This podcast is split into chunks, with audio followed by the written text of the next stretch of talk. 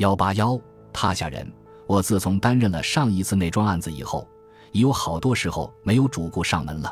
为节省用度起见，就把家眷搬了来，住在事务所的后面，免得两处开销。有一天晚上，约近十一句钟的时候，我闲着无事，将要就睡了。我那位忠厚的私婚皮老虎忽然口中呀呀的喊着走了进来，一臂又向我做手势，似乎说有位主顾来找我呢。我忙同着他走了出去。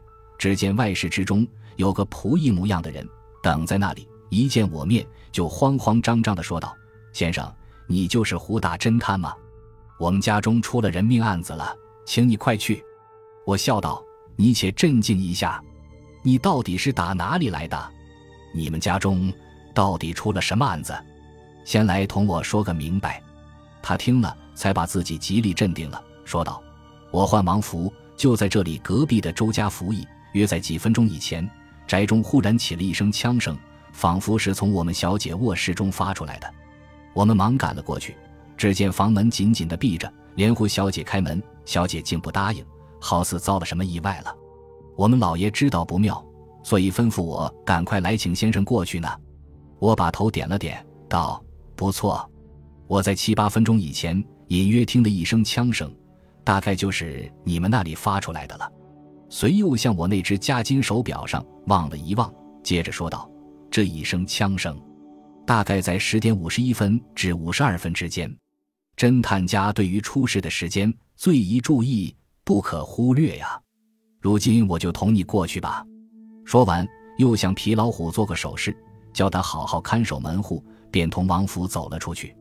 周家大约还有几个钱，住的是一所洋房，前面还有一片草地，四周打着篱笆。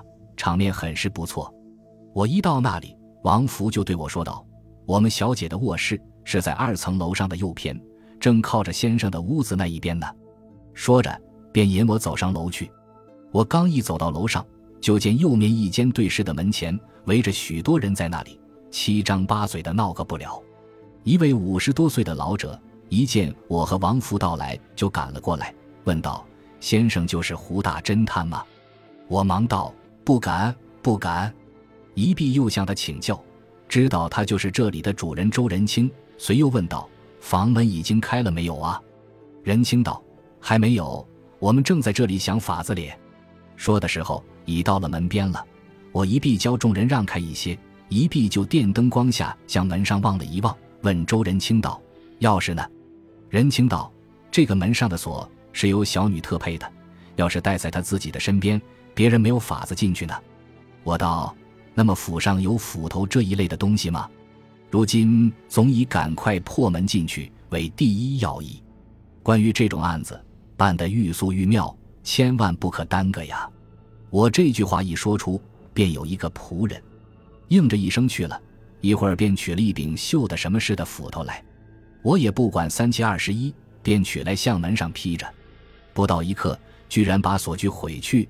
把这门打开了，我便对周仁清说道：“我同你二人进去吧，别人都教他等在门外，因为人一多，容易把暗中的证据弄乱呢。”仁清点点头，便同我走了进去。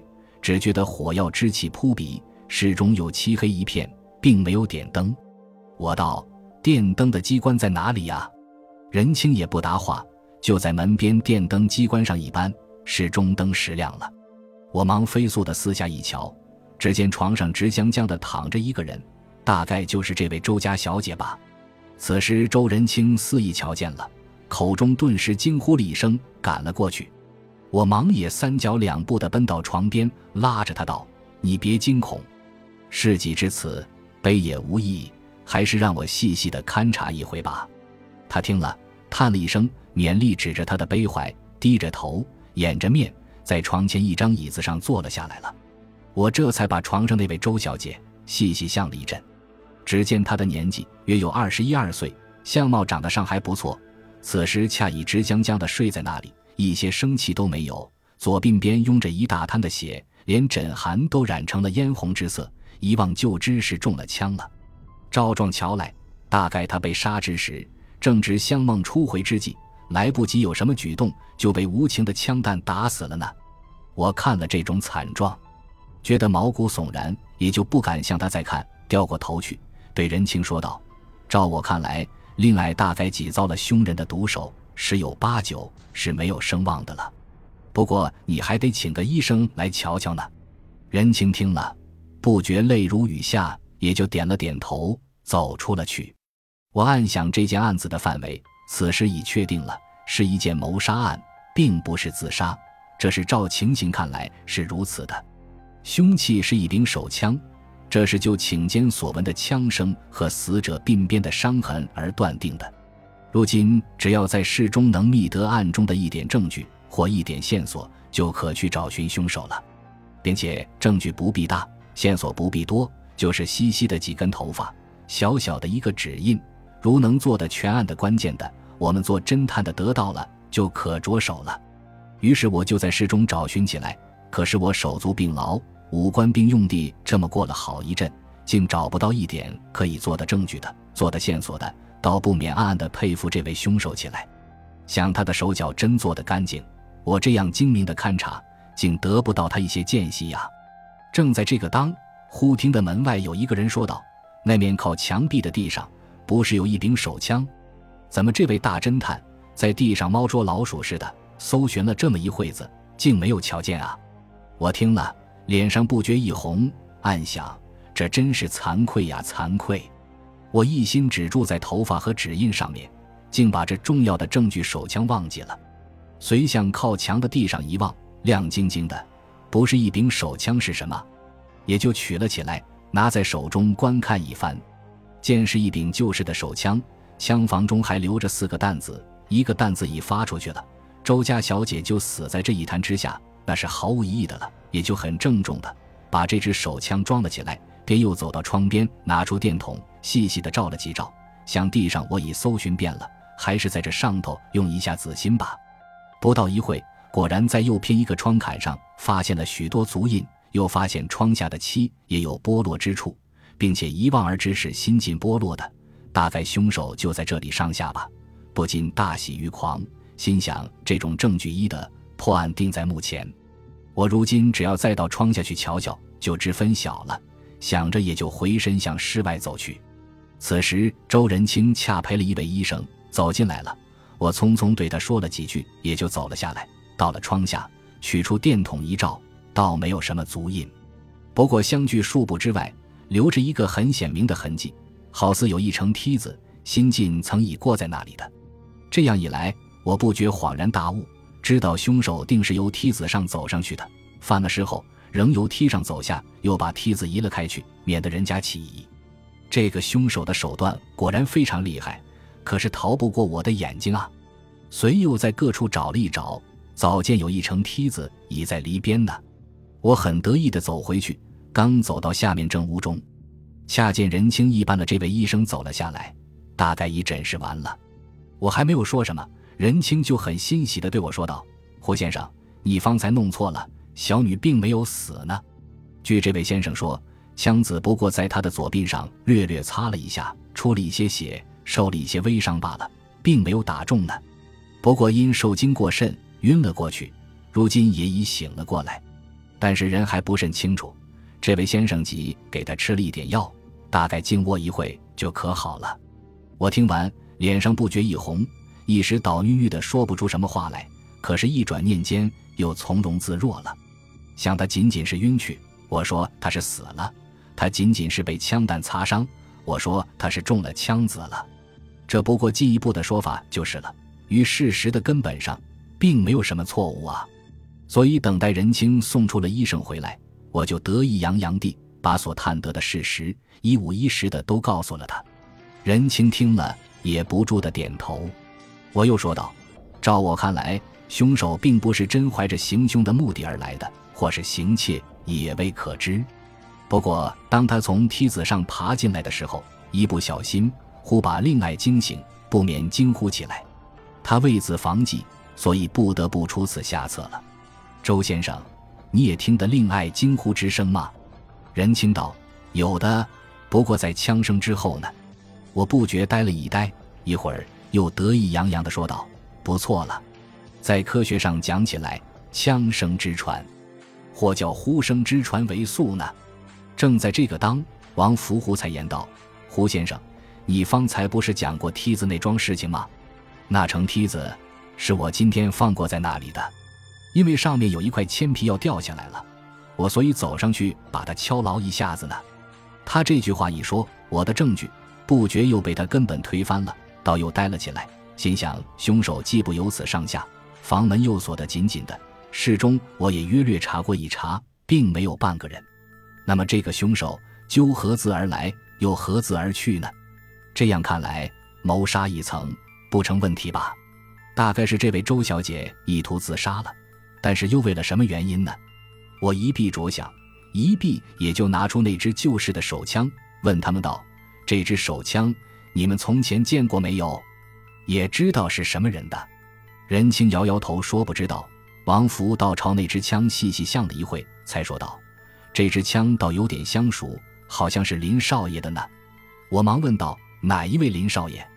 王福道：“就是住在吉生路那位林雪生林少爷。他光复的时候，曾充过保安团中的队长。”所以有这支手枪，我从前曾在他那里服役过，常常见他把玩这支手枪呢。我道：“他和这里认识吗？”王福道：“怎么不认识？他还是小姐一个要好朋友呢。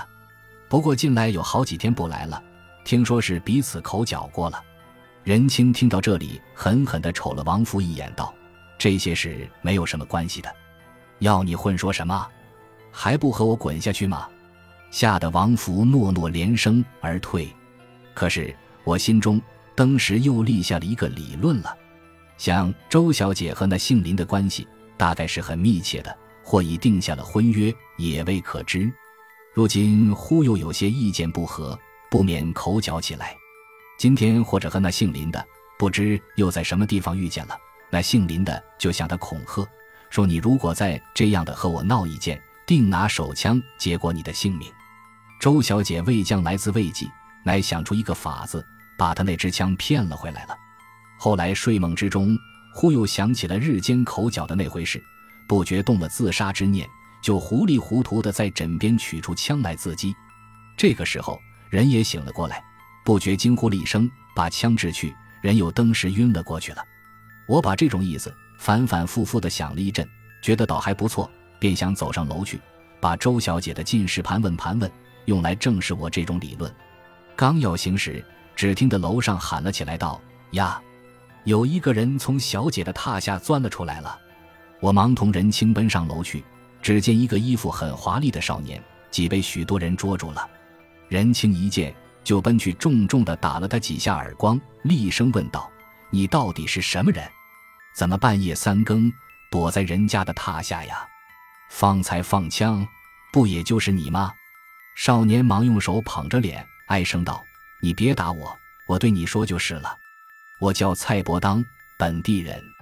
我看中了这里的这位小姐，几步只有好多时候了，可是总没有法子下手。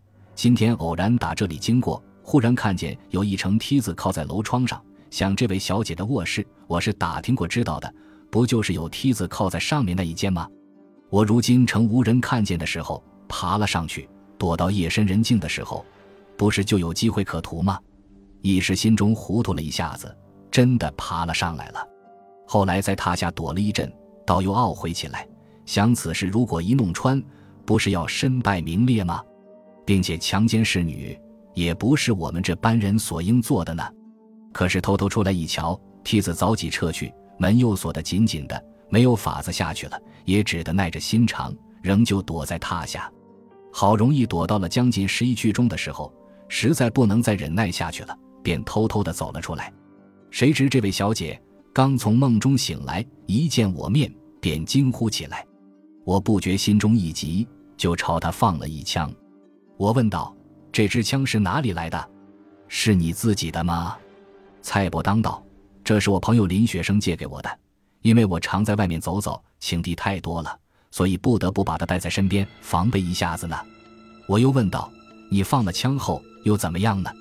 蔡伯当道：“那时我知道事情不妙，不知不觉的把手枪落在地上，忙又在老地方躲了进去。一会儿你又进来了，在室中四下的乱寻，我心中急得什么似的，想这一次总要被你找着了，这可怎么好啊？谁知你只在四下乱嗅，并不向榻下望望。我倒又暗笑起来，想这位侦探竟如此的粗心啊！这是我的幸运了。我听到这里，脸上登时红了起来。大众又扑哧的向我一笑，我更觉得难为情了。此时又听他接着说道：“后来你虽走下去了，房中接连的没有断过人，我竟没有逃走的机会。只是现在冒险一试，谁知竟被你们捉住了。如今既然落在你们的手中，或斩或剐，听凭你们办理吧。”我也没得话说了。任清听完，默默的想了一阵，叹道：“可，好个大胆的恶少！”竟敢如此胡行吗？本该把你送官重办的，不过法律上的制裁是有限的，还是放你回去，好好受一阵良心上的裁判吧。说罢，又厉声斥道：“还不和我快滚！站在这里做什么呀？”吓得蔡伯当忙抱头鼠窜而去。我知道没有什么事情了，也就辞了出来。